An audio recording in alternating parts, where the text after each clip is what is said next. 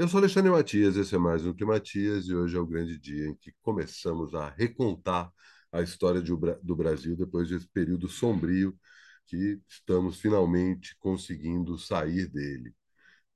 E é uma tensão inevitável né, sobre essa expectativa que tem em relação a essa véspera de eleição, véspera de segundo turno, um segundo turno que todo mundo sabia que ia ser complicado, todo mundo estava torcendo, claro que o Lula ganhar no primeiro turno e acabar com isso, não só pelo fato da gente conseguir virar essa página finalmente, mas também para evitar esse mês de outubro péssimo que a gente teve. E pode ficar tranquilo que mesmo o resultado sendo para o nosso lado, vai ser.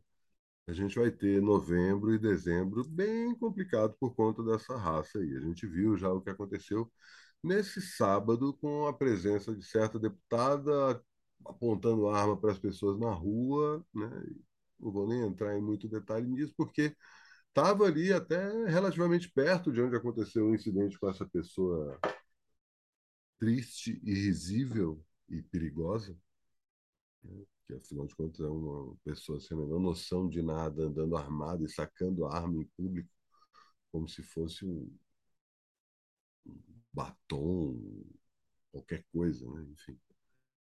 É, a poucos metros dali, a Paulista estava lotada e impressionante, cara. Foi impressionante. Assim, foi um negócio bonito de ver e, mais do que bonito, intenso.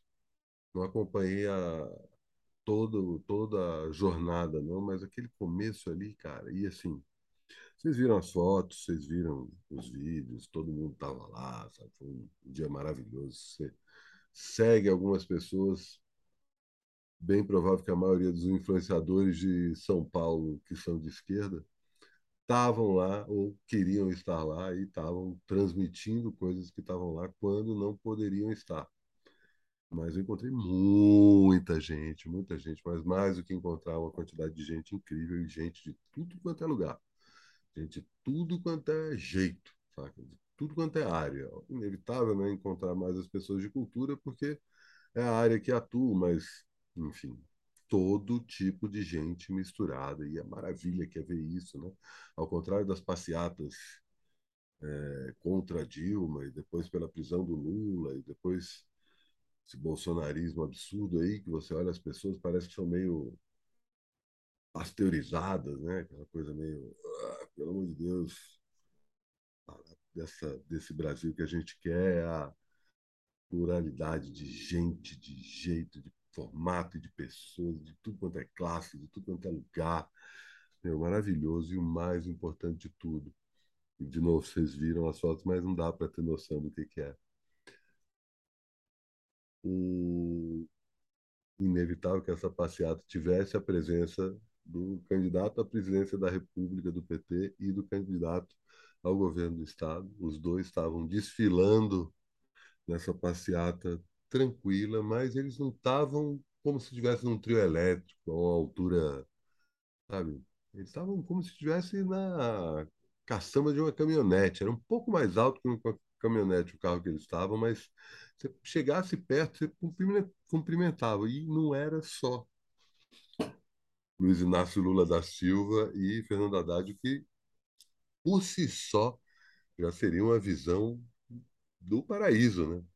Mas do lado estava o Alckmin, fazendo o L, com aquele sorriso.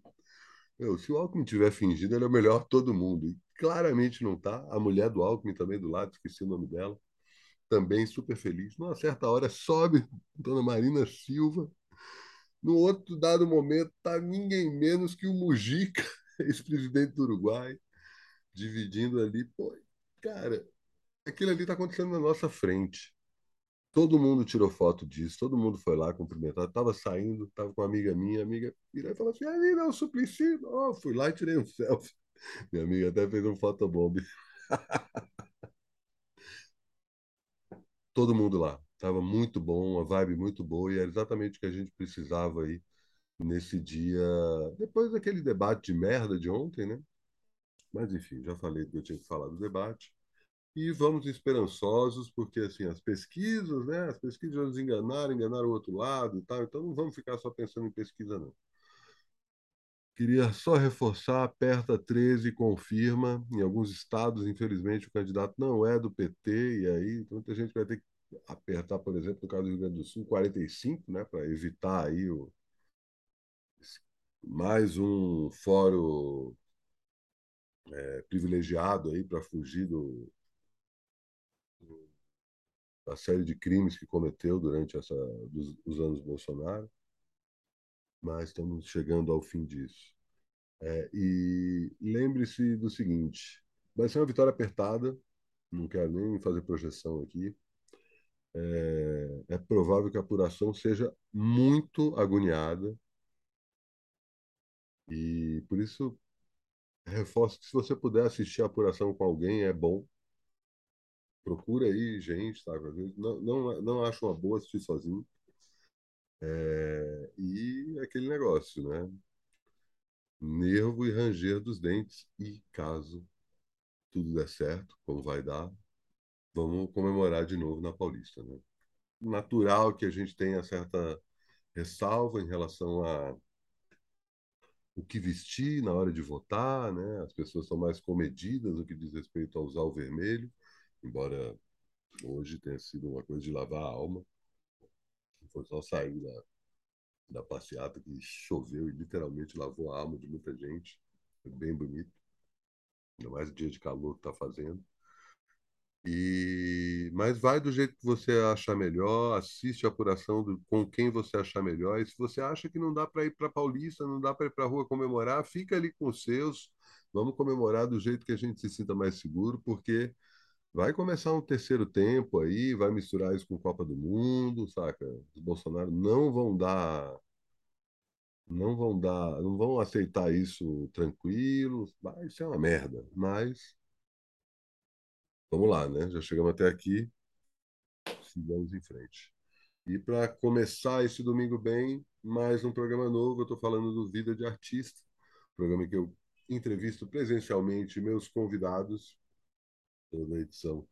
Chama alguém para não só contar sua trajetória artística e rememorar aí desde os primeiros tempos, quando começou a pensar que fazer arte podia ser uma profissão, que mais do que uma profissão não é propriamente uma vocação no sentido de um chamado divino, mas uma coisa que tipo faz um sentido no nosso dia a dia como ser humano. Cada vez mais é, é mais claro para mim que ser humano está a ver com o fazer artístico e como o fazer artístico ajuda a gente a enfrentar a vida. E a minha convidada de hoje é ninguém menos que a querida Jussara Marçal sem comentários. Ela está comemorando aí um ano de Delsa Estácio Blues, seu segundo e maravilhoso álbum. Melhor show que eu vi esse ano.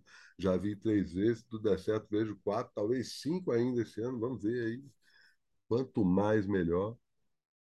E o link para assistir o programa que entra no ar nessa madrugada também, né? Quero aproveitar porque muita gente sozinha, agoniado. O que, que eu faço à noite? Não sei se eu vejo uma série, se eu saio para balada, se eu leio um livro, se eu durmo cedo, todo mundo nesse dilema, deixo aí minha contribuição, justamente com esse papo aí de uma hora e pouquinho com a Ju, uma história maravilhosa dessa artista, que é uma das maiores que temos, e um dos grandes nomes da música brasileira hoje. E faltam quantos dias? Né? Não esqueça, perde 13 e confirma nas urnas bons votos. Tomara que tudo dê certo aí onde você está votando. Não fica na noia que vai dar tudo certo. E faltam 43 dias para o Climatias acabar.